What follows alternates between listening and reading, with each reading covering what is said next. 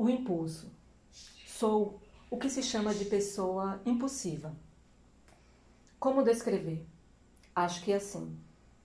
Vem uma ideia ou um sentimento e eu, em vez de refletir sobre o que me veio, ajo quase que imediatamente. O resultado tem sido meio a meio. Às vezes acontece que agir sob intuição dessas que não falham, às vezes erro completamente, o que prova que não se tratava de intuição, mas de simples infantilidade. Trata-se de saber se devo prosseguir nos meus impulsos e até que ponto posso controlá-los. Há um perigo. Se reflito demais, deixo de agir e muitas vezes prova-se depois que eu deveria ter agido. Estou no impasse. Quero melhorar e não sei como.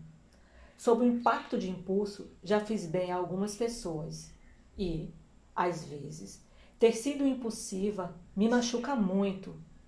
E mais, nem sempre meus impulsos são de boa origem. Vêm, por exemplo, da cólera.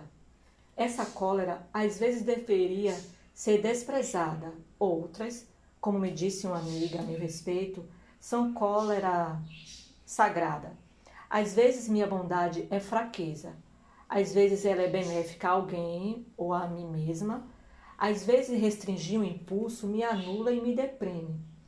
Às vezes restringi-lo dá-me uma sensação de força interna.